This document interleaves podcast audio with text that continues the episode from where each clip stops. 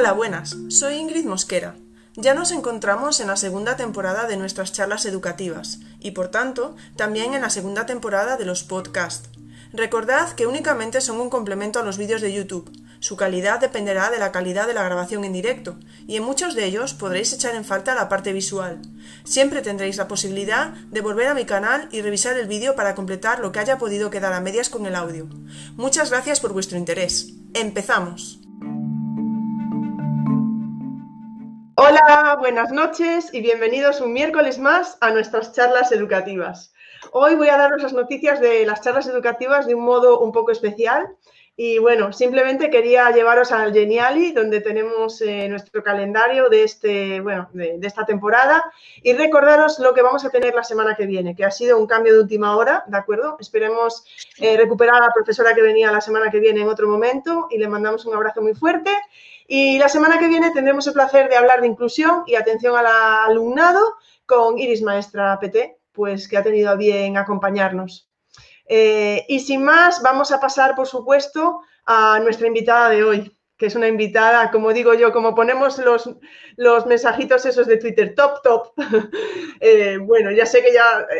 Eh, ya sé que cuando digo eso, ¿no? Pues los invitados están un poco ahí, pero a ver, la verdad es que es un placer contar contigo, Garbiñe. Y bueno, voy a presentarla como siempre hago leyendo, Garbiñe Larralde es profesora de dibujo, jefe, jefa de estudios del Instituto Vasco de Educación a Distancia. Y bueno, desde 2015 da cursos de formación mm, relacionados con, no sé, no sé con qué será, ¿verdad? No lo sabemos, con el visual thinking, por supuesto. Ha sido autora del magnífico MOOC Visual Thinking del INTEF, eh, del INTEF y ahora mismo está tutorizando un curso para la Consejería de Andalucía sobre Visual Thinking en educación, pero ya tengo que deciros que he tenido el placer de hablar con ella en nuestra prueba que tenemos durante casi una hora, hemos estado hablando, es la suerte que tengo yo aquí con mis invitados. Y Garbiñe es mucho más, muchísimo más que Visual Thinking. Así que yo os invito hoy a, descubrirla también en, esa faceta. Garbiñe, yo cuando quieras empiezo a compartir la pantalla cuando tú me digas y muchísimas gracias por estar hoy aquí. Muy bien. Bueno, muchas gracias, Ingrid. Eh, tuvimos una conversación hace ya bastante tiempo y bueno, pues se fue alargando la cosa y bueno, por fin, al final aquí estoy. Es un placer, de verdad. Y bueno, eh, voy a hablar de Visual Thinking. ¿eh? Eh, si quieres, compartes pantalla para que ya podamos ver. bueno, voy a dar entrada un poquito desde, desde lo que es mi, blog, ¿verdad? Es un, bueno, es el espacio, es mi, mi portfolio, es el espacio donde he ido guardando de una forma un poco desordenada muchas veces eh, las cosas que he ido haciendo, pero bueno, hay, muchas de las de, mis producciones y mis, reflexiones y todo aquello que he hecho sobre el visual thinking, pues lo voy recogiendo aquí, ¿verdad? Entonces, bueno, pues como no, la presentación de hoy la, tengo aquí, la tengo en este, en este Genially, que, eh, bueno, os voy a, os voy a presentar. El, título de, de la charla ¿eh? es veo, pienso, luego aprendo y bueno, está puesto con eh, toda la intención porque la parte del ver está aquí, es, la, es el visual, la parte del thinking es el pienso y luego está la parte de, eh, educativa, ¿no? Luego aprendo porque es la función o es lo que yo espero o lo que yo quiero y para lo que yo utilizo el, visual thinking, ¿no? Para lo que descubrí en determinado momento que me, me, me servía el visual thinking. Entonces, bueno, este, y como no puedo hacer eh, o no puedo predicar sin, dar ejemplo, pues eh, bueno, este es el visual que de alguna manera resume la charla de hoy. Luego, luego veréis un poquito lo que hay debajo de, esto, pero bueno, eh, hemos partido de, bueno, me ha dado Ingrid el paso. Vamos a ver, aquí os voy a presentar, una, tengo una pequeña sorpresita que he preparado para la charla de hoy y luego vamos a hacer un doble camino. Vamos a irnos primero a la parte del visual para luego hablar del thinking Podría ser a la inversa, ¿eh? perfectamente podríamos hablar del thinking y, llegar al visual, pero bueno, ya que el término es visual thinking, pues hablaremos del visual para llegar al thinking y después eh, eh, ambos confluyen en este, bueno, en este espacio que es un, un, canvas, una plantilla que generé eh, con la ayuda de una, de una amiga, eh, Mari Carmen, que estará seguramente por ahí escuchándome,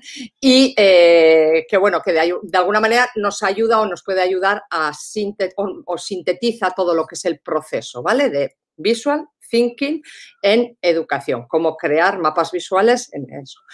Entonces, eh, con un objetivo, ¿eh? y el objetivo está aquí, a ver si consigo explicarme y conseguís ver al final de la presentación, que espero que no sea muy, muy larga, el, resultado. Bueno, y nos vamos y vamos al primer paso. Este es el, camino y os enseño el, vídeo, la pequeña sorpresita que he hecho para, para hoy, para vosotros. Espero que se escuche. El punto. La clase de arte había terminado, pero Basti se había quedado pegada a su asiento. Su hoja estaba en blanco.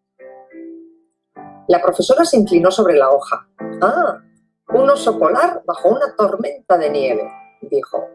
Muy divertido. No se me ocurre qué dibujar, contestó Basti. La profesora de Basti sonrió. Haz solo una marca y mira dónde te lleva. Basti dejó su marca hundiendo el lápiz en el papel de un solo golpe. Ya está. La profesora tomó la hoja y la estudió atentamente. Mm, devolvió la hoja y dijo a Basti tranquilamente. Ahora, fírmalo. Basti pensó por un momento. Bueno, quizás no sepa dibujar, pero sí sé escribir mi nombre. A la semana siguiente, cuando Basti entró en la clase, se llevó una sorpresa al ver lo que colgaba encima de la mesa de su profesora. Era el punto. Había enmarcado su punto en un marco dorado. Mm, pero puedo hacer un punto mejor que ese, abrió su caja de colores nunca antes estrenada y se puso a trabajar. Basti pintó y pintó. Un punto amarillo, un punto verde, un punto rojo, un punto azul. Mezclando el azul con rojo, descubrió que podía pintar un punto violeta. Basti siguió experimentando. Hizo un montón de puntos de muchos colores. Si puedo hacer puntos pequeños, también puedo hacer puntos grandes. Basti esparció los colores con un pincel más grande en un papel más grande y pintó puntos más grandes. Llegó incluso a hacer un punto sin pintar un punto.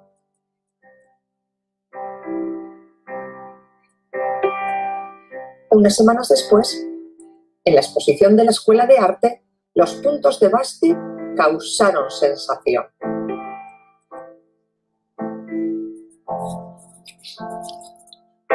A Basti se le acercó un niño pequeño que le dijo con admiración, Eres una gran artista.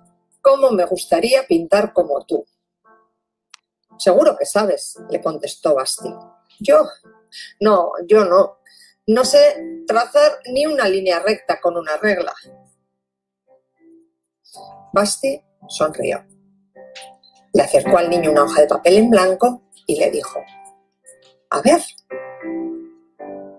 El lápiz del niño temblaba mientras trazaba su línea. Basti miró atentamente el garabato del niño. Luego dijo, y ahora, fírmalo, por favor.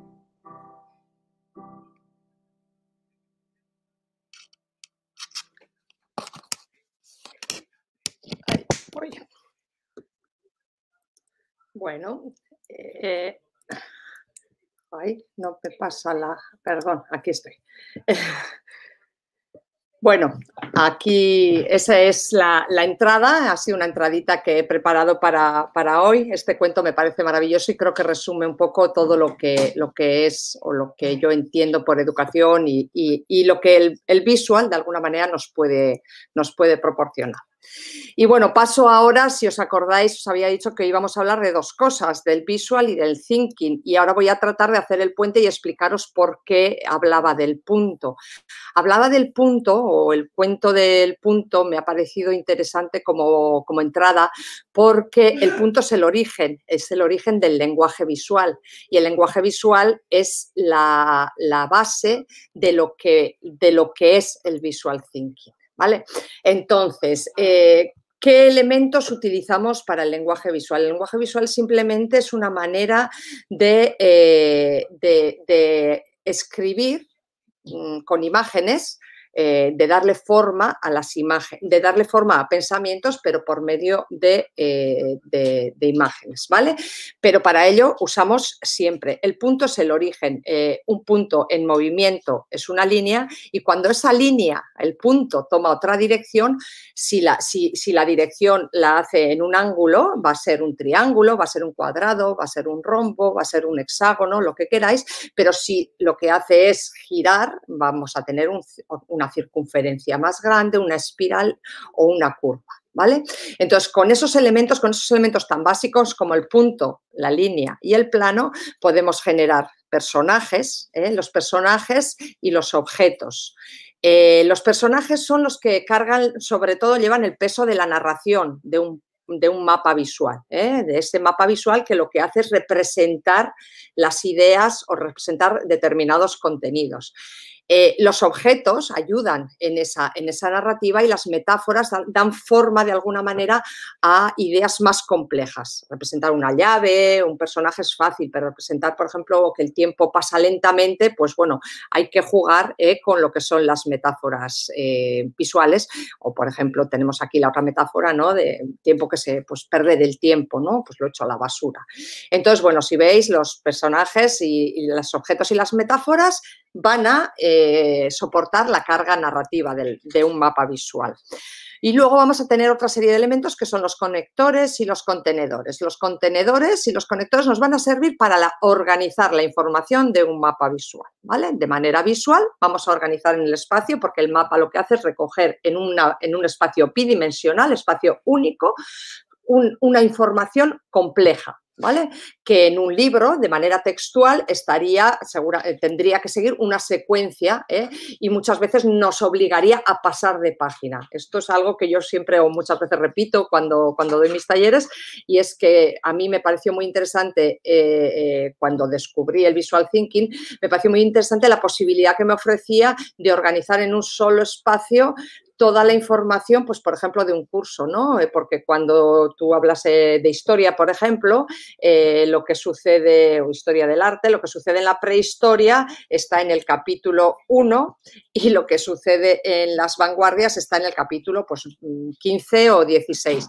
Y los alumnos, al alumnado le cuesta mucho establecer esa relación pero el mapa visual te permite que en el mismo plano estén ambas informaciones, ¿vale? Entonces, bueno, eso se consigue por medio de conectores y contenedores que nos van a organizar toda la información. Luego, la tipografía es un elemento que refuerza, nos ayuda a reforzar jerarquías, eh, permite enfatizar ideas, etcétera. O sea, hay, hay hay algo que nos, eh, ese, ese, elemento gráfico lo que nos permite es concretar y enfatizar, enriquecer de alguna manera. Y las sombras eh, eh, son las que proporcionan unidad al, conjunto de los elementos. Si nosotros realizamos una serie de elementos dentro de un mapa y le damos, sombreamos todo con una lógica, con un solo sentido, conseguiremos que el mapa tenga unidad. ¿Vale? Entonces, bueno, aquí tenéis lo que son los elementos visuales de un mapa. Pasamos ahora en nuestro recorrido a lo que son los, los eh, elementos de pensamiento. ¿vale? vamos a pasar al thinking. Y yo siempre digo que el thinking es mucho más complicado que el, que el visual. Eh, la gente viene siempre a los talleres con el miedo al dibujo, ¿no? No sé dibujar. Eh, y yo siempre les digo que es mucho más difícil pensar que dibujar.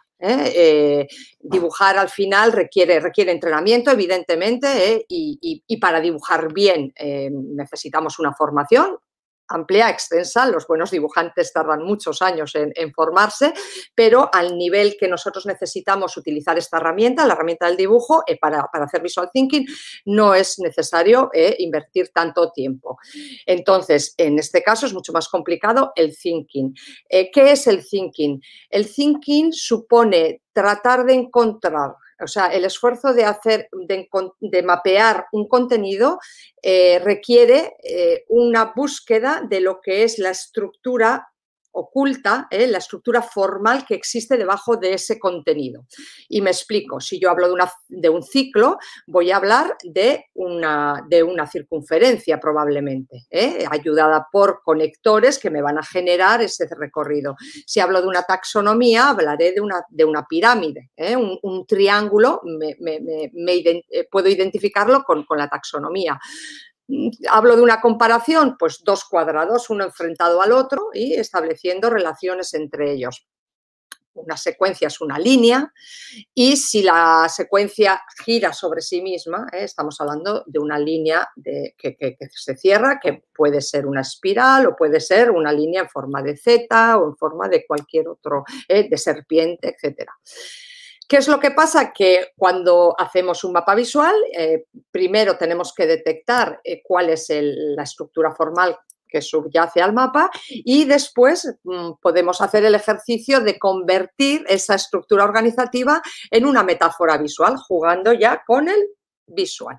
Y eso nos permite pues, que una comparación pues, pueda, ser, pueda, pueda transformarse en unas gafas ¿eh? y cada una de, las, de los lentes vaya a ser uno de los dos aspectos que estamos comparando, por ejemplo, o eh, puedo, puedo, generar una flor con, eh, con, una serie de elementos que salen y que podríamos este, relacionarlo con un mapa mental, por ejemplo.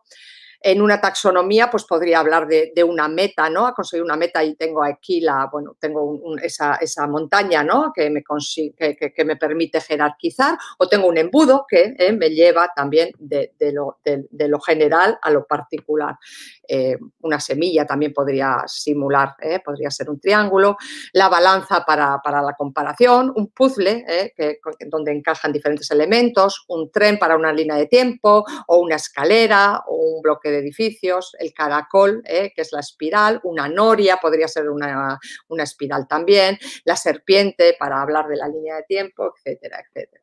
Entonces, si veis, lo que estamos haciendo es utilizar el lenguaje visual eh, que tiene unos, eh, o sea, que tiene unos elementos básicos, o sea, lo mismo que el lenguaje textual, pues se basa, se fundamenta en, el, pues en el alfabeto, ¿no? Y, de alguna manera a partir de ahí se van construyendo unidades cada vez mayores que van cargándose de contenido y que en la interrelación esa, ¿no? Gracias a, la sintaxis eh, pues encajan unas piezas con otras y, consiguen o conseguimos articular significados y articular mensajes, pues pues con, el, con, el, con lo visual también nos pasa. ¿eh? Lo articulamos, pero de manera formal. Entonces, bueno, pues el siguiente paso nos lleva, eh, yo os presento, bueno, el Canva, creo que algunos, bueno, imagino que, de que algunas de las personas que estaréis escuchando conoceréis. Entonces, bueno, en este, en este Canva lo que, lo que hago es articular. Hay una serie de pasos, ¿eh? estas son las herramientas, esta es la paleta, la zona de arriba, la, la zona verde es la paleta, son los elementos visuales que nos permiten trabajar la parte más de narrativa y el thinking, también los elementos visuales, pero que nos van a permitir trabajar el thinking. ¿Qué es lo que sucede? Pues que luego tenemos aquí el proceso y lo primero que tenemos que hacer es detectar esas ideas claves, tenemos que pensar esas ideas claves, cómo se articulan, qué forma, qué metáfora formal, qué estructura existe debajo de esas ideas claves. Podemos eh, dibujarlas o podemos no, tenemos que dibujarlas, no todas. Es, importante entender que el visual thinking no, es, eh, no son jeroglíficos, no, no consiste en que cada palabra hay que traducirla a una imagen, sino que es un juego entre texto e imagen. Eh, yo siempre digo, bueno, y es una realidad, las imágenes son, eh, son este, Ahí se me escapa la palabra, eh, son polisémicas y entonces necesitan eh, de, un ancla. El, texto consigue anclar a la, imagen, la función de anclaje del texto. Entonces, bueno, pues una vez que tenemos nuestros elementos, ya las ideas claves y los dibujos, lo que tenemos que hacer es pensar en un título y en ese juego imagen-texto, una vez que coloco el título, puedo también trabajar pues, con, esa metáfora visual y esa visualidad me trae otras ideas y puedo jugar a eso. Perdón. El último paso sería eh, trabajar un prototipo en horizontal o en vertical, de manera que también al adecuarnos al espacio, ¿no? A un espacio eh, eh, único, ¿no? bidimensional, eh, eso nos permite también pues, trabajar de alguna manera la creatividad, tener que encontrar y resolver problemas de determinada manera. Y esta sería un poco la, la perdón, la, secuencia o los pasos que habría que dar para trabajar un, mapa visual. Eh, yo en mis talleres eh, trabajo el prototipado, evidentemente no llego a un mapa visual de un, en, un solo, en un solo viaje, sino que trabajamos eh, la iteración, volvemos una y otra vez, como Basti dibujaba el punto muchas veces, más grandes, más pequeños, llegó a dibujar incluso un punto que no existía. Entonces, bueno, pues en ese trabajo también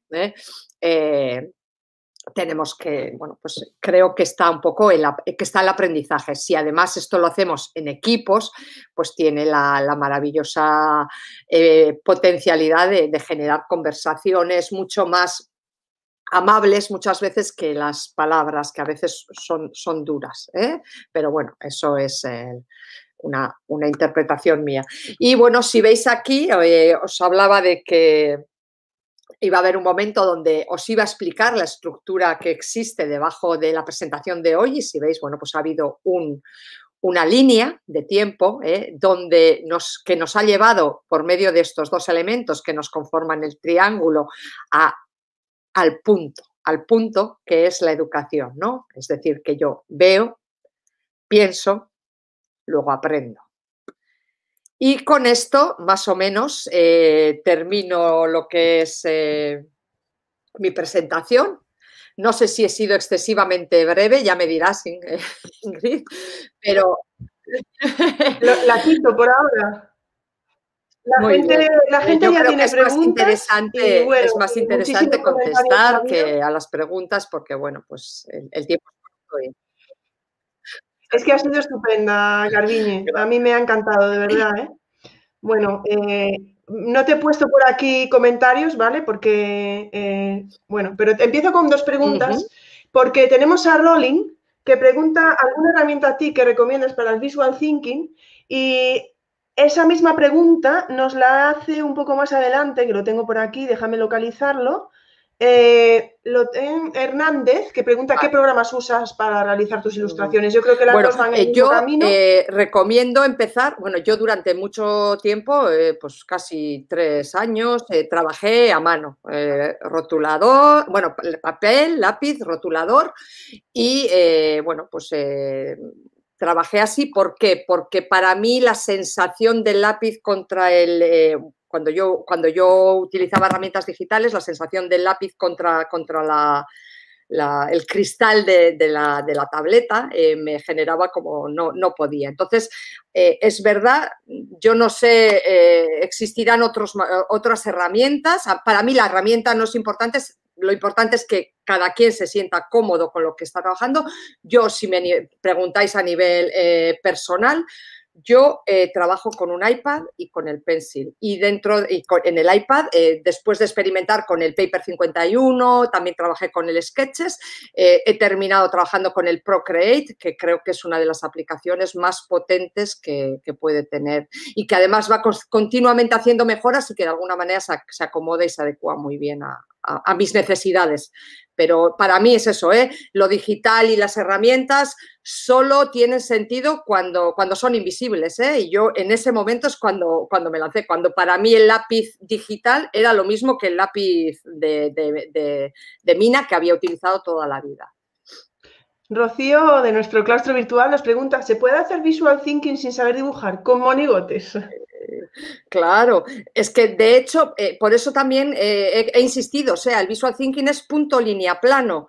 Eh, ¿Qué es lo que sucede? O sea, en nuestro, en nuestro, en nuestra sociedad, bueno, es en nuestra, mm, en nuestro sistema educativo, lo visual ha, perdido, o sea, ha perdido, mm, bueno, ha perdido, no sé si, en algún momento tuvo, pero bueno, no, no tiene, no tiene peso. O sea, los niños lo primero que hacemos es, dibujar mucho antes que, que aprender a escribir, lo primero que hacemos es dibujar. Y, el ser humano también, ¿eh? El ser humano dibujó antes que escribir. ¿eh? Entonces, eso viene, o sea, lo traemos de serie. El dibujo lo traemos de serie. ¿Qué es lo que pasa? Que, de alguna manera eh, luego hay una profesionalización. En el mundo del dibujo hay una profesionalización, lo mismo que hay en, en el mundo de la literatura. ¿eh? Yo cuando a mí me preguntan, no sé dibujar, le digo, ¿y sabes escribir? Porque probablemente no hayas publicado libros, pero, pero te atreves a escribir para, como herramienta de aprendizaje. Pues en el visual thinking, el, dibujo es una herramienta de aprendizaje, no es una herramienta artística. Entonces, con, eh, punto, línea, plano, eh, eh, llegamos y podemos generar personajes, contenedores, conectores y todo lo que sea necesario. Es mucho más difícil pensar. El pensamiento es el objetivo final, porque estamos, somos educadores. O sea, y para mí el visual thinking es una herramienta para que los niños y las niñas y los jóvenes aprendan. Tenemos por aquí también, vienen preguntas interesantes porque creo que están enfocadas a decir que el visual thinking eh, no tiene que ser solo parte de los docentes, puede ser por parte de los alumnos, ¿no? Bueno, eh, Ahí viene alguna pregunta, por ejemplo, Enrique nos dice, ¿cómo empezamos? Le damos una serie de dibujos, porque entiendo que está hablando de los alumnos ya él. Para ordenar una idea, les damos la idea a ver qué dibujan, damos dibujos concretos para la idea, como si tuvieran que ordenar. Bueno, yo creo que de cualquiera de esas maneras, o sea, eh, a ver, eh, realmente eh, creo que es ahí está la clave. Para mí, lo importante del visual thinking eh, no es que yo dibuje eh, para mis alumnos. O sea, nosotros, yo siempre digo, el profesor no tiene que ser una editorial que esté continuamente produciendo materiales bonitos para su alumnado. Es verdad que yo lo hago, pero, pero porque yo aprendo. O sea, yo cuando estoy leyendo un libro lo dibujo porque, porque aprendo de esa manera. Quien no, lo, quien no lo utilice de esa manera creo que no, no tiene como mucho sentido. Entonces, el, para mí el objetivo final es que los alumnos, que el alumnado utilice la herramienta. El alumnado que lo considere, que el alumnado que, lo necesite, o sea, que, de verdad al que, al que, le dé, al que le dé resultados, ¿no? Eh, no vamos a obligar a todo, o sea, todo, yo creo que todo el mundo debería de probar, pero bueno, de ahí a luego, pues cada quien tener, ¿no? En la mochila, yo siempre digo, en la mochila docente tenemos que tener todas las herramientas, tenemos que haber probado todas las herramientas para ver si nos dan resultados, o sea, eh, entonces, ¿cómo hacemos que los alumnos trabajen esto? Pues, pues eh, dibujando, o sea, poniéndoles ejercicios y, de la manera que creo que era aquí que ¿no? Que, había dicho, que había planteado la pregunta. Eh, yo, en mis, yo en mis talleres parto de, parto de, bueno, yo hice un, mapa, eh, lo descompuse y lo que hago en mis talleres es recomponerlo. Entonces, eh, de alguna manera yo les doy ya las ideas principales, pero, pero bueno, los alumnos pueden, pueden partir de sus propias... Eh, un ejercicio muy interesante que yo eh, suelo vender, bueno, suelo vender, suelo ofrecer en mis talleres, es el del Draw My Life. No sé si conocéis, al final, es, el, Draw My Life es, es un minutito de vídeo como el que os he presentado aquí, que puede ser muy es fácil de, realizar, pero en el que cuando yo lo he trabajado en tutoría a al alumnado les pides que detecten dentro de su vida, de su recorrido vital, que suele ser cortito, pues 10 momentos concretos, ¿no? Y que hagan una, línea de tiempo. Esa línea de tiempo se tiene que convertir, bueno, eh, se tiene que convertir, si es una espiral, pues tendrán que ver también qué momentos, dónde hay quiebres, dónde no.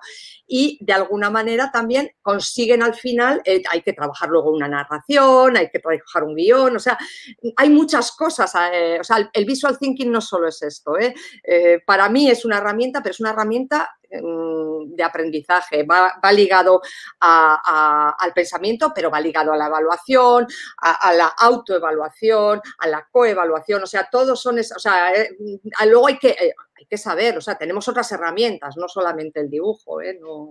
Pero yo creo que has dado como la clave, ¿no? Porque yo creo que es bueno para los profesores formarnos, porque a ti te pueden ir muy bien las clases, pero siempre pueden ir mejor. Entonces, todo lo que abrir tu abanico de posibilidades siempre va a ser bueno. Y creo que para los alumnos también.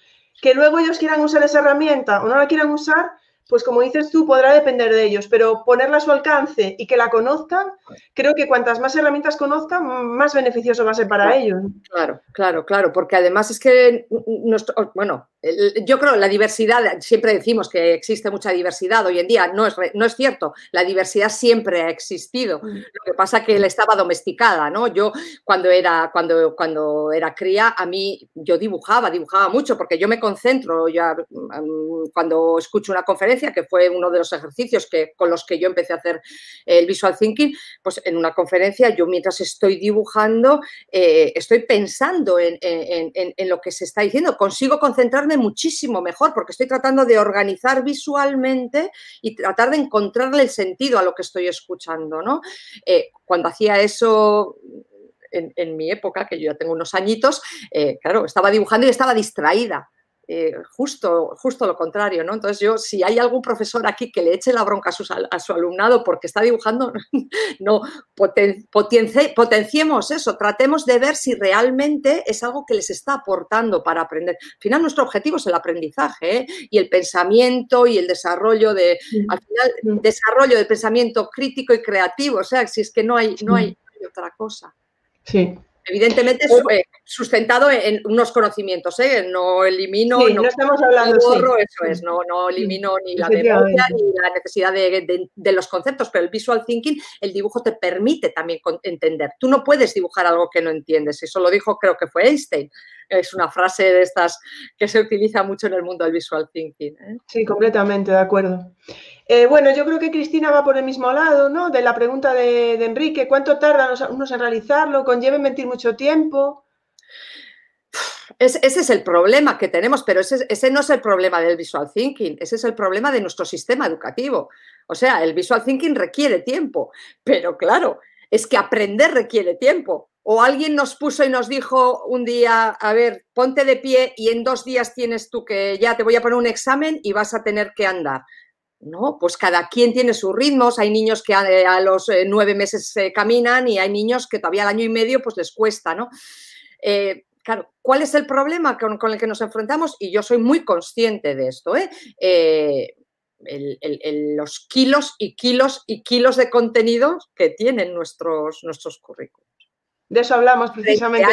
eso, es. Frente a eso, pues em, yo eh, eh, durante, bueno, eh, creo que en Twitter hay una comunidad muy potente, se ha hablado de adelgazar el currículum, creo que hay que hablar de adelgazar el ratio, seguir, bueno, hablar no, hay que seguir hablando, estamos hablando, o sea, si el objetivo es que nuestros alumnos y nuestras alumnas aprendan, no podemos trabajar en estas condiciones. El visual thinking es maravilloso, pero requiere mucho tiempo. Claro que, claro que necesita tiempo, pero escribir una buena redacción necesita, necesita, tiempo, hacer una buena investigación necesita tiempo, aprender las cosas a profundidad necesita tiempo. Hablamos que hablamos, en la sociedad se acusa eh, a, nuestros jóvenes de, de superficialidad, pero es que nuestro sistema educativo les aboca ahí, o sea, no podemos pedirles profundidad cuando no les damos tiempo y tenemos que pasar por encima del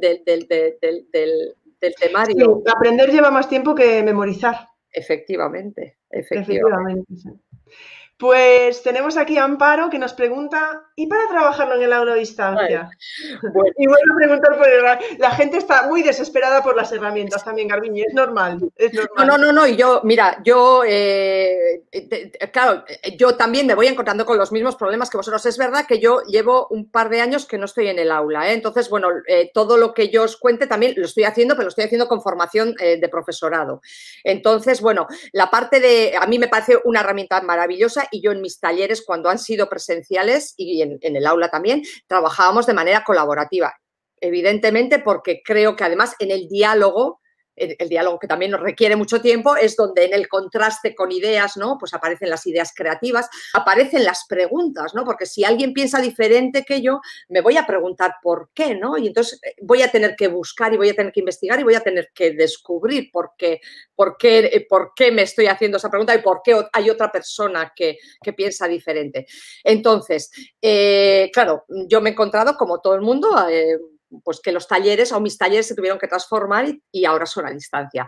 Entonces, herramientas existen. Yo, eh, existen herramientas en las que tú puedes hacer eh, trabajo en, salas diferentes, eh, eh, herramientas de videoconferencia que generan salas paralelas donde hay una sala principal y luego los profesores, o sea, y luego el profesor puede trabajar con diferentes eh, grupos y, articular de esa manera la clase. ¿Qué es lo que pasa?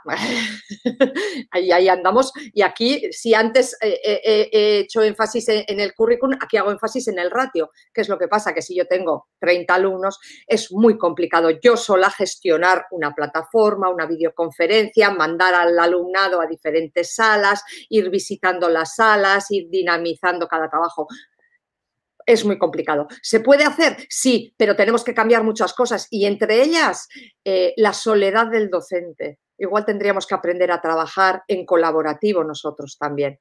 Y si en lugar de ser un docente solo que atiende a 30 fuéramos dos que atendemos a 60, pues igual, igual, eh, todavía sería complicado, eh, pero a lo mejor eh, podríamos uno gestionar, el otro visita, o sea, repartiendo tareas, nombrando responsables entre el alumnado, o sea, no lo sé creo que esto ha llegado, o sea, que la distancia, entre comillas, ¿eh? no, no permanente, esperemos que la pandemia termine y termine pronto y, podamos volver a cierta normalidad, pero creo que sí es importante también que trabajemos, porque al final eso es competencia digital, el, ser capaz ¿no? de, de, articular pues, espacios como este, ¿no? el poder tener dos pantallas, estar hablando desde aquí a, no sé dónde estás, Ingrid. Eh, eh, Coruña, Coruña. Coruña.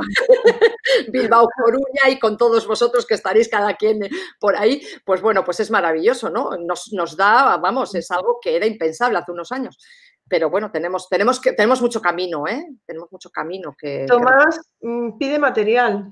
Mira, pues, eh, yo eh, eh, te, mando, o sea, no lo voy a enseñar aquí porque creo que no tiene sentido, pero tienes mi página web, que es la que ha aparecido al principio de la, de, la presentación. La tienes en Twitter, la página web, aparece en Twitter. Sí, porque Tomás tiene Twitter.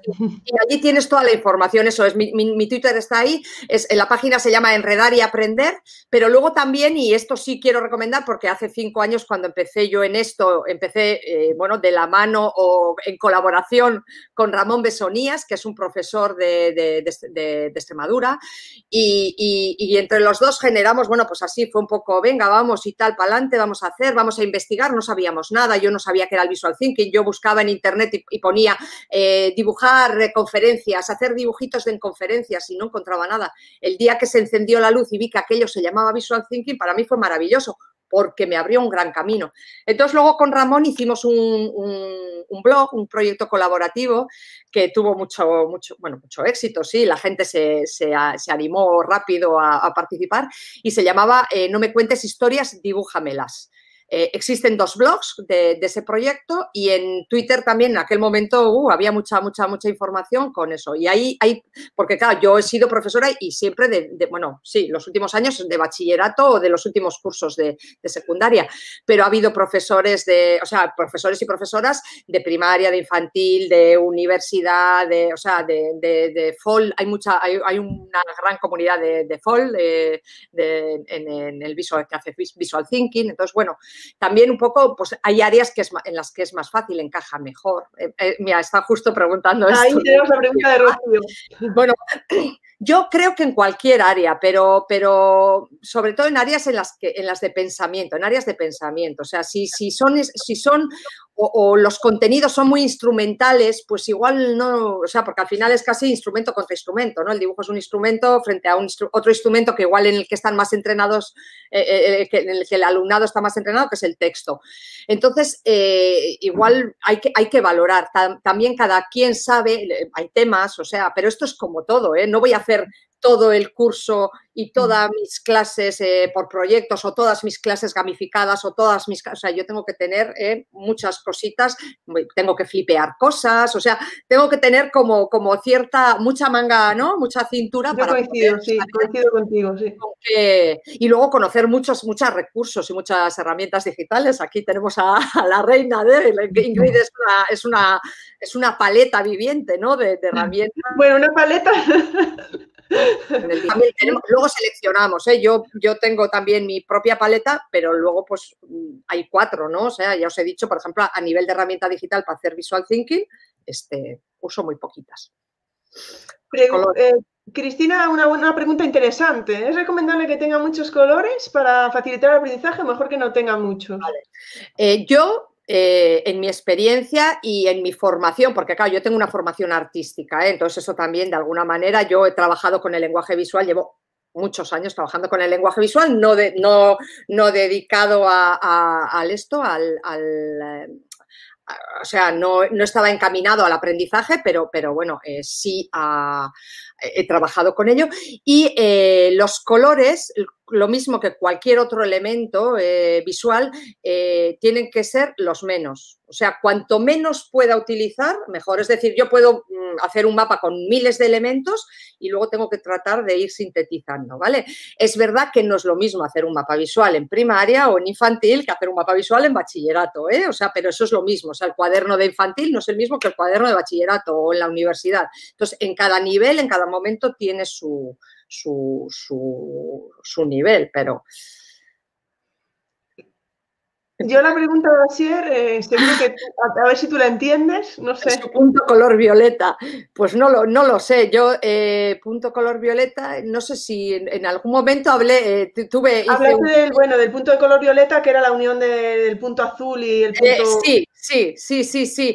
Tengo además también en algún momento en, mi línea de Twitter encontraréis el botón, un botón para, o sea, también eh, hice una, una pequeña, una micro campaña sobre, eh, para muestra un botón, ¿no? Que, era también un botón violeta, pues jugando un poquito.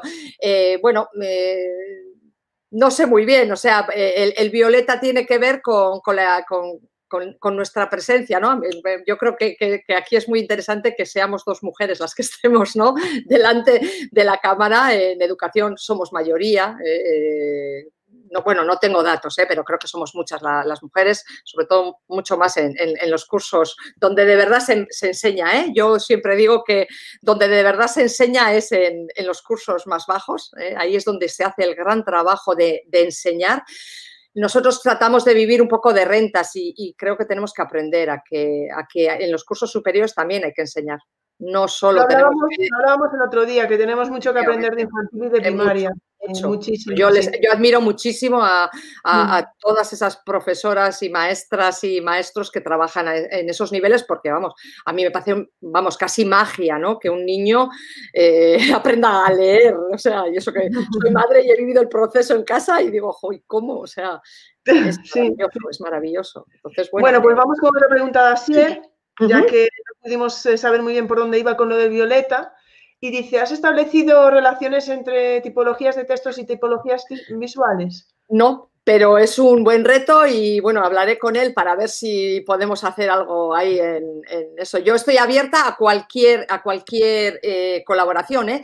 De hecho, eh, esta, lo que, a lo que yo he llegado, o sea, un poquito a toda este, esta relación ya más intensa del visual thinking con, el, pensamiento tiene mucho que ver con, una relación que tuve, bueno, profesional con, Robert Schwartz. Eh, el eh, padre de las destrezas de pensamiento, con quien colaboré y bueno, pues participé en algunos talleres y tengo, bueno, pues algunas cosillas con él eh, hechas y, bueno, de alguna manera todo lo que son sus destrezas de pensamiento me sirvieron a mí para ir acomodando, ¿no? Determinadas cosas. Entonces yo creo que al final estos puentes entre, entre quienes investigamos, bueno, investigación, acción, ¿eh? yo no soy una profesional de la investigación, no, no estoy en, la universidad, pero, pero bueno, pues estoy en el día a día ¿no? tratando de, ir adelante y de, saber un poco más de, esta, de esta profesión.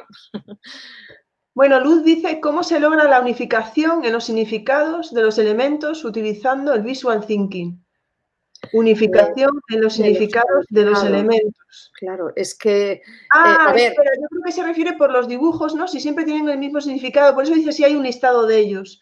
Como que haya dibujos que tengan. Yo creo que puede ir por ahí, ¿eh? no lo sé. Vale, a ver, eh, no, y creo que en determinado momento he hablado de la polisemia, o sea, una bombilla puede significar en determinado momento una idea, pero también puede significar la creatividad o puede significar, pues, pues no lo sé, este, cualquier otra cosa. Entonces, eh, el, visual thinking no solo es imagen, ¿eh? o sea, no solo es imagen eh, y no solamente representación de cosas concretas. A veces en, lo formal, en la forma puede decir mucho más que, o, nos puede llevar a determinadas a determinadas conclusiones que, lo visual a lo mejor nos distrae. ¿eh? Igual eh, si veo un punto, estoy viendo el punto. A lo mejor si veo una noria o veo algo como más complejo, me puedo enredar ahí en, algún significado mucho más, más complejo. Como ves, Garbiñe, el claustro virtual no para. ¿eh? Mari nos dice, eh, ¿puede recomendar lo que yo le vi hacer en un taller en el Congreso Nacional del Profesorado de FOL, en el que nos puso a dibujar en las paredes? ¿Qué pintura económica recomienda para realizarlo? Pues este. Es que Pero entiendo que habla como que estuviste tú. Me vio a mí, no, yo no se equivocará él, yo no estuve, yo no tengo. Bueno, a lo mejor es que le vio a alguien dibujando en una pared. ¿no?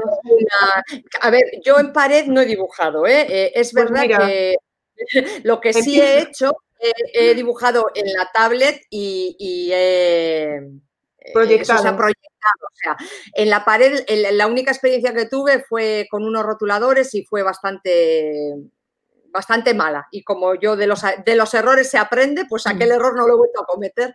Pero ¿por qué no me han invitado? Eh? Porque seguramente si me invitaran volvería, volvería a ello, ¿eh? porque soy, soy, para eso soy lanzada. O sea, Hay que volver a intentarlo, sin duda. No me importa, sí, no me importa equivocarme. De hecho, en mi blog es lo que pone. ¿eh? Si de los errores se aprende, ¿por qué tanto miedo a equivocarnos? O sea en entornos como el nuestro, ¿eh? que es un entorno protegido. Siempre hablaré de que eh, nuestro entorno, el entorno educativo, es un entorno protegido en donde tenemos que dar permiso a los niños a equivocarse para que aprendan, claro. Mm. Dolores, nuestra querida Dolores pregunta, ¿aprenden a pensar porque tienen que saber lo importante del tema para plasmarlo en visual? Claro, claro, porque primero tienen que entender el tema, tienen que, entender qué es lo que existe debajo del tema y luego tendrán que tendrán también que representarlo de alguna manera. Entonces, bueno, al final tienes que hacer una búsqueda porque, porque pues igual encontrar el significado, no lo sé, de, a ver, de, una palabra, este, no lo sé, producto, ahora que estaba viendo por ahí. el significado de producto, pues igual es fácil, te vas al diccionario y lo encuentras, pero ¿cómo representa un producto, no? Claro, lo tengo que contextualizar, tengo que entender qué quiere decir producto en este contexto concreto, ¿no? Entonces, hay una serie de cuestiones que, a las que te obliga el, el visual, ¿eh? Estoy viendo un montón de amigos y amigas en el estojo. pues ya verás, si te apetece, ves el chat y bueno, todo lo que han puesto ahí del mob, de lo maravillosa que eres, de todo lo que aprendieron, ya lo podrás ver luego. Mucha gente además que, hace mucho que no veo, ¿eh? con esto de la pandemia y esto, como se... Pues vas a, yo creo que vas a reconocer muchísimos nombres ahí porque ya estuve, con ella, estuve en un curso, estuve en un taller, no sé qué, no sé cuánto, no hay nadie mejor, ¿no? luego los ves. Eh, no, a veces no pongo muchos mensajes por no confundiros a los que estáis hablando, ¿sabes? Al mismo tiempo, pero ponen cosas muy bonitas siempre. Ana pregunta, mis alumnos de segundo de bachillerato no llegan a asumir esta técnica. Les sugerí que lo hicieran para definir términos de geografía. ¿Cómo los podría convencer? Me encanta esta pregunta porque, porque me, tuve que enfrentar a ella. Yo, claro, yo empecé con esto hace cinco años y hace cinco años me, empecé con eh, la asignatura de, eh, no era historia del arte, era fundamentos del arte. Lo daban el artístico y era fundamentos del arte. Y claro, convencer a unos alumnos que a final de curso o, final de, o a los dos años tienen que hacer una selectividad, ¿no? Hacer dibujitos para qué, si lo que yo luego tengo que soltar es, el rollo, ¿no? En el esto. Entonces fue, fue muy interesante la, experiencia y una de las maneras así que encontré es permitirles utilizar chuletas visuales. Es decir, el visual era la chuleta que podían llevar al examen. Entonces, bueno, primero, primero, la chuleta visual, eso es. lo primero que, el primer error fue, eh, claro, chuleta abierta, claro, pues venían y los términos estaban escritos en la chuleta, claro, era, era una chuleta al uso, ponían algún dibujito, pero poco a poco pues vas aprendiendo y vas eso. Entonces ya la segunda pues había palabras tabús, ¿eh? Hay palabras pues, en historia del arte que no se podía, pues si estábamos viendo Grecia, pues no podías poner dórico, eh, jónico y corintio, ¿no? Pero sí podías dibujar. Entonces, bueno, pues a lo mejor viendo los dibujos asociabas con... Entonces, bueno, había un juego ahí que hay que ir afinando, hay que ir, eh, pues luego les, le ponía tope de palabras también, hice diferentes pruebas, ¿no? Para ver cómo, cómo esto, y poco a poco se fueron animando. Eh, fue muy interesante. ¿eh? Ese año, además, terminamos el curso con un mapa inmenso que hicimos en una pizarra doble de estas, en todo el frente, y donde representamos todo lo que era el arte, el arte desde, el desde el neoclásico hasta, hasta nuestros días. Y fue maravilloso porque hacíamos vínculos y jugábamos en el mapa y los colores nos ayudaban a, relacionar, pues lo que os decía, ¿no? Bueno, en este caso no era la prehistoria, pero un movimiento con el otro a nivel formal, a nivel de concepto, a nivel de. O sea, había. había una pasada, ¿eh? O sea, todo lo que contaste, desde poder llevar al examen, eh, ir buscando la manera, ¿no? De que no te engañen, de que claro, que... Te, enfrentan a, o sea, claro, esto eh, te, te ponen frente a un reto, ¿no? Claro, tú vas dándote cuenta de que, de que cometes error. Entonces, claro, evidentemente lo que os decía, no se puede hacer esto todo el año. O sea, vamos probando pequeñas cositas y eso nos va permitiendo también pues ir puliendo, encontrar soluciones. Ellos mismos te las dan muchas veces, ¿eh? Y, el mural final tuvo que ser impresionante. Maravilloso, maravilloso, sí, sí, sí. La pena es que luego ya no seguí con esa asignatura, pero... yo creo que lo que pregunta Janoni Ortiz, no sé si estoy pronunciando bien el nombre, perdón. Bueno, es lo que hablaste antes, ¿no? sí. Eh, Claro, yo, yo empecé, yo hice durante tres años, yo hice visual thinking sin, eh, eh, pero no sé si es esa la pregunta exactamente. ¿eh? Claro, para mí Internet es una herramienta de investigación. Es decir, claro, si yo tengo una maravillosa biblioteca, pues puedo ir a la biblioteca, te quiero decir, en papel y puedo ver los, los, los, documentos o la información que necesite, pero para mí Internet no, Internet no es bajo los dibujos copio y los pego en, una, diapositiva y luego la relaciono con dos flechas, no. Si vais entendiendo un poquito lo que yo he planteado, quiere decir que, hay mucho más, o sea, hay pensamiento debajo, no es ir colocando, no es un dibujito bonito con colores, ¿eh? mm, es, una herramienta de pensamiento. Claro, eso, supone determinada profundidad en su momento, ¿eh? en, su, en, su, Justa medida. A su nivel, o sea, que en cada nivel, pues también al nivel de, eso. Garbiñe va a decir que el visual, pero esquema, resúmenes, llaves, hay que valorar todo por igual, depende del alumno eh, o alumna. Es necesario recordar que evaluar se puede con todo. Bueno, es que Kike ya se va a la evaluación siempre, ¿eh? O sea... Me parece estupendo. Sí, siempre sabemos que mm, da igual de lo que habléis porque él nos va a hablar de evaluación. Claro, pero la evaluación es una actividad de aprendizaje o debería de ser una actividad de aprendizaje. O sea, la evaluación en sí eh, nos permite que el alumno aprenda y el alumno aprenda. Si tú a un alumno o a una alumna eh, eh, haces que trabajen en equipo, que luego además se compartan, que luego eso que están compartiendo lo comparen con eh, todo, todo con rúbricas, evidentemente, le tienes que dar los criterios de evaluación, pero si tienen unos criterios con los que pueden autoevaluar su trabajo y luego pueden evaluar el trabajo del equipo de al lado, eh, jugar a eso, o sea, al final esto es una comunidad de aprendizaje. Lo que yo estoy diciendo aquí, vosotros lo vais a llevar cada uno a vuestro, a, vuestro sitio, a vuestra aula, y el alumnado va a hacer lo mismo. O sea, entonces, al final, Claro, luego, ¿cuál es el problema? Y, yo ahí sí, sí lo entiendo y a mí esto también me, tiene como siempre como muy preocupada. Claro, eso hay que transformarlo, hay que traducirlo a un número. Claro, ¿cómo es eso? Pues para mí eh, el traducir a un número el, el, trabajo del alumnado requiere muchas fuentes de información, muchas evidencias. Un mapa visual es una evidencia pero es una. Y esa evidencia la puede evaluar el alumno, la puede autoevaluar, se la puede evaluar un compañero, se la puedo evaluar yo, pero además de eso habrá un proceso que habrá que evaluar también. Y todo eso tiene que venir con una serie de criterios, ¿no? De ítems que yo voy a poder poco a poco pues, ir valorando y, de esto. Lejos del examen, porque el examen es otra evidencia, pero es una evidencia. ¿Eh? no es la evidencia, no es la única pero, pero, pero bueno, eh, sí, sí uso el Visual Thinking para evaluar. Eh, tengo algunos visual, tengo, tengo alguna diana, tengo una, una tengo una rúbrica hecha en Visual Thinking. el año pasado experimenté, me dio por experimentar y trabajamos con eh, hicimos una evaluatopeya, es decir, evaluamos con, con onomatopeyas ¿eh? utilizamos las onomatopeyas, una escala de onomatopeyas para evaluar, eh, pero era evaluación formativa, ¿eh? no era sumativa, era formativa porque de lo que se trataba era de sacar información para ir mejorando y para poder crecer en, el, desarrollo de los mapas visuales.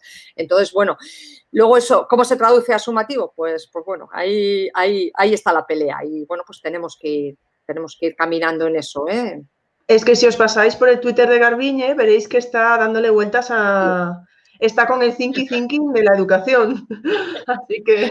Sí, sí, sí. Eh, vale, esto, no, esto ya lo habíamos contestado, ¿verdad? ¿O no? Sí, más o menos yo creo que sí, ¿no? O sea, es, es, una evidencia, o sea, para mí es como cualquier otra, ¿eh? O sea, que yo no le estoy dando más importancia. Bueno, a mí me han colocado aquí como experta en, Visual Thinking, pero bueno, pues eh, tengo otras muchas áreas también, ¿eh? eh la verdad yo, parto del visual thinking, pero mi, mi, campo es muy amplio, ¿eh? O sea. efectivamente, efectivamente. Es que yo cuando invité a Garbiñe, me dijo, habla de visual thinking y yo, puedes hablar de lo que quieras, porque yo creo que no, que te suelen llamar para hablar del visual thinking, pero Garbiñe tiene mucho más que dar. Ya lo traeremos otra charla para hablar de evaluación, por ejemplo. Bien, lo que pasa que, que, yo creo que, o sea, a mí el visual thinking es el, que me ha dado el camino a esto, ¿eh? O sea, mm. Guillermo lo dice, es el cerebro, claro, el cerebro es la mejor herramienta y el cerebro es, eh, es, el thinking, o sea, ¿no? Eh, lo que pasa que hay quien, quien el cerebro lo, lo o sea, quien es en esa traducción del cerebro, ¿no? Eh, lo hace mejor visualmente y hay quien lo hace mejor textualmente. Y os lo digo yo que a, yo, a mí me encanta, ¿eh? Me encanta escribir y yo, y yo soy muy de texto también, ¿eh? No, no os creáis que solo hago dibujos. Pero, pero, juego entre ambos y lo, que, y lo que escribo lo tengo que dibujar y lo que dibujo luego lo tengo que traducir a texto también. ¿eh? Y en ese, en ese juego entre ambos mundos, para mí es donde, donde está la riqueza. Vale, pues estoy bajando por aquí ya. Ah, ah. Mira, Rosa también es interesante lo que nos dice. Sí, en fundamentos de la red, muy denso y de otra forma. Sí, yo, claro, yo no he trabajado, bueno, sí he trabajado con, niños, con chicos y con chicas que tienen, pues que tienen, bueno, chicos y chicas de necesidades educativas especiales y, chicos y chicas que, bueno, pues que, no están colocados ahí, pero bueno, pues que, también tienen otras necesidades, como todos tenemos, ¿no? Las, nuestras. Y, a mí me ha dado muy buenos resultados. ¿eh? Yo tengo algunos, tengo un vídeo al que le tengo muchísimo cariño de de un alumno que tenía bueno, pues un recorrido así como muy duro y muy difícil y de repente me hizo un vídeo sobre el futurismo que, vamos, de esos que todavía que se me pone así como la piel de gallina cuando eso, una cosa que dices, es que si les das, ¿no? Si, si les permites que lo hagan. Nuestra querida Jimena dice que es negada para dibujar. no dibujes con esquemas, pero que dibujo cero, que cómo le recomiendas empezar. No dibujes tú, que dibujen tus alumnos. No, dibujes delante de ellos, tú planteales el reto. O sea, tú dibuja para ti, vete, vete mejorando, vete trabajando tú, pero planteales a ellos el reto. O sea, creo que no es, no es necesario, a ver, e, es necesario tener un poquito de, un poco de base, pero, y luego hay que, o sea, y si, y si vemos que nos interesa y vemos que nos da muchos resultados, habrá que profundizar, ¿eh? O sea, yo tampoco digo que, o sea, bueno, yo, yo he probado un poco de todo, yo he picado aquí, yo, yo he picado allí, he hecho algo de gamificación, no me dio buenos resultados, no me sentí cómoda, bueno, pues entonces, pues, pues lo, lo dejo ahí, ¿no? Pero siempre hago, siempre, y bueno, la gamificación no la hice yo, ¿eh? La hicieron mis alumnos. O sea, eh, eh, yo creo que tenemos que ser lo suficientemente astutos y astutas como para, para, para, eh, delegar, delegar en nuestros alumnos el aprendizaje. Porque quienes tienen que aprender son ellos y ellas. nosotros tenemos que generar entornos, tenemos que generarles retos, tenemos que plantearles ¿no? pruebas, pero, pero que, que sean ellos. Se tenía que poner esta. Tenía que poner este mensaje porque, bueno, es bonito. Ay, Guillermo, está por ahí. Eh, Tomás pregunta: ¿has mezclado el visual thinking con las matemáticas?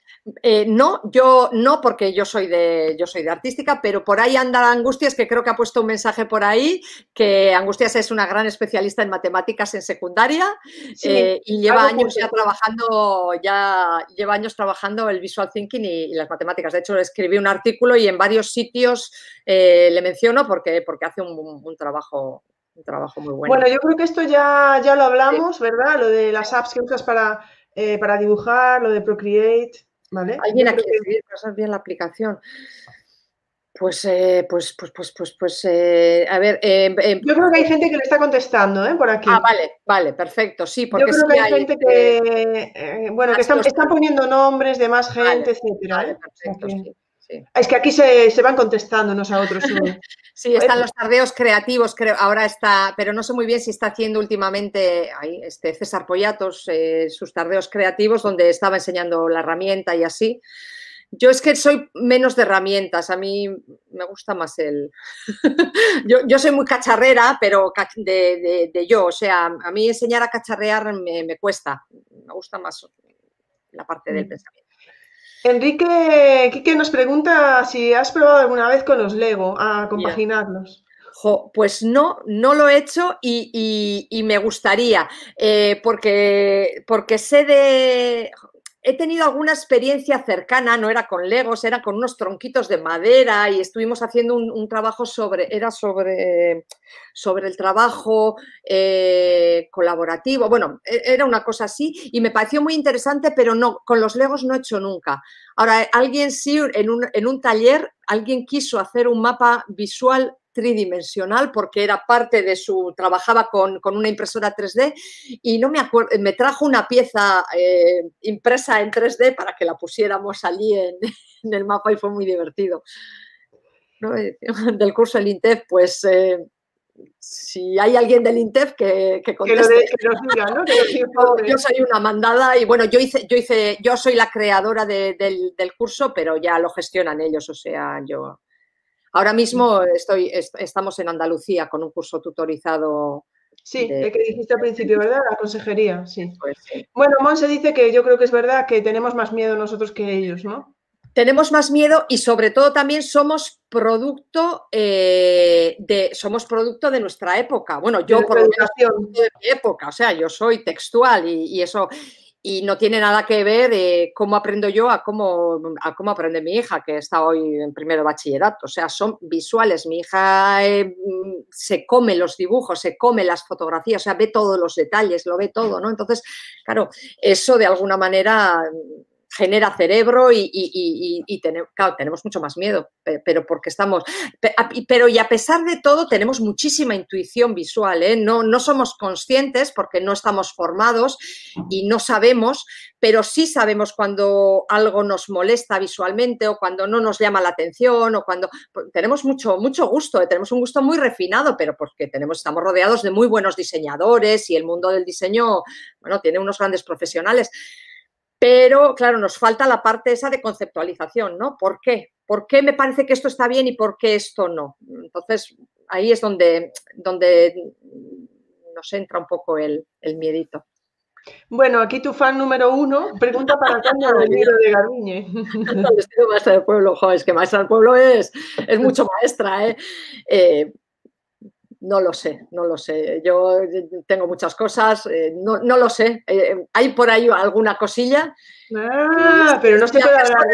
si, si, hay alguien de las personas que están implicadas, pues me está escuchando, pues a lo mejor, a lo mejor cae o sale de aquí. ¿eh? Lola habla de la rúbrica, no sé si a lo mejor pues está, por está, en, mi, línea de Twitter, en Instagram también. Instagram es el mismo, o sea, Instagram también soy arroba garbine.larralde, no, sí, punto, perdón, garbine larralde. Y, y allí también en el Instagram igual es más fácil de encontrar porque hay muchas, muchas cosas. ¿eh? Eh, aquí nos hablan de alguna experiencia de aplicación en el campo de las lenguas. Pues en las lenguas, así que yo me acuerdo, es que las lenguas es maravilloso. Aquí queremos eh, hablar de nuestra, nuestra querida Laura también del claustro virtual, que nos dice que puede compartir una presentación ah, en Twitter que era del uso de visual thinking en la producción de textos escritos. Claro, es que, es que el visual thinking y la narrativa, o sea, es que van de la mano, o sea, el, visual thinking, o sea, un cómic, yo tengo una tengo un tengo uno de los visual, un mapa es, con todos los elementos de, para hacer cómics, por ejemplo, ¿no? Que es eh, bueno, que al final son los mismos que utilizamos para hacer un vídeo.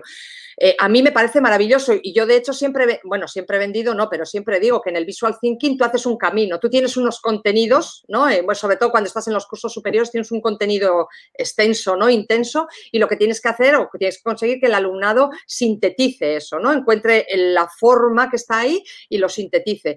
Y luego, eh, cuando puedes generar un vídeo a partir de eso, pero para generar el vídeo el alumno tendrá que volver a generar un guion y luego tendrá que hacer una locución. Entonces se trabajan, o sea, se trabaja la expresión escrita, la expresión oral, o sea, eh, trabajas la competencia digital, trabajas el pensamiento.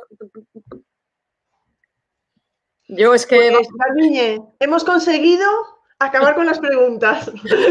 Yo pensé que ya, o sea, porque de verdad, ya has visto, ¿eh? Llevamos como 40 minutos de preguntas. No, yo creo, que es más productivo las, las preguntas que la exposición, ¿eh? Yo, eh, hablando con Ingrid, eh, en un momento te comenté el tema de que igual hacía una experiencia medio interactiva, pero es verdad que, bueno, pues eh, es más complicado porque como no tengo feedback también, eso fue lo que me echó un poco para atrás. en, en los talleres que doy, eh, sí lo hago, pero tengo el feedback inmediato y sé, pero claro, aquí era como un poco complicado. Entonces, bueno, pues eh, eh, creo que, es mejor hacer una exposición cortita y que ahora, pues nada, las preguntas ahí estáis.